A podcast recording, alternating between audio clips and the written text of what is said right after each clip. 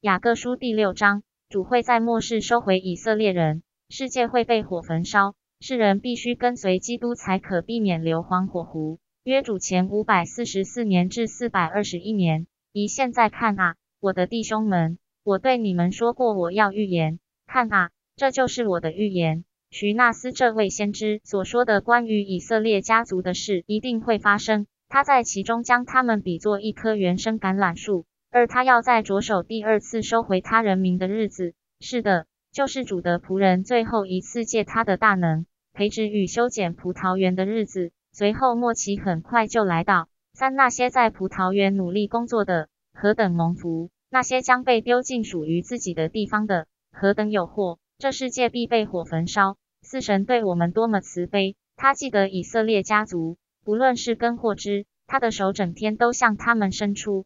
但他们是一个倔强而好变的民族，凡不硬起心的，都必在神国中得救。五，因此，我心爱的弟兄们，我以郑重的言辞恳求你们，你们要悔改，全心全意前来，像神忠于你们一样忠于他。当他慈悲的臂膀在白日的光中伸向你们时，不要硬起心来。六是的，今天只要你们愿意听他的声音，不要硬起心来，你们何必要死呢？七，因为看啊。你们整天被神美好的话滋养后，还要结出坏果子，被砍下来丢在火里吗？八看啊，你们要拒绝这些话吗？你们要拒绝先知的话吗？这么多先知说过基督的事后，你们还要拒绝这一切关于基督的话，并且否认基督美好的话，否认神的大能与圣灵的恩赐，抵挡神圣之灵，嘲笑那为你们预备的伟大救赎计划吗？九，难道你们不知道，如果这么做？基督救赎与复活的大能，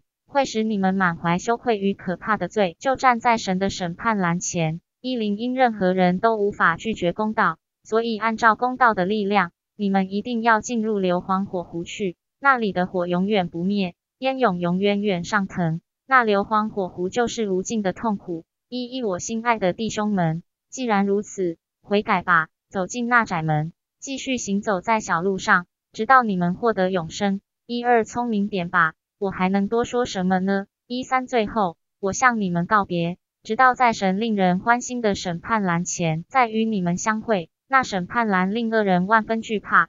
阿门。雅各书第六章结束。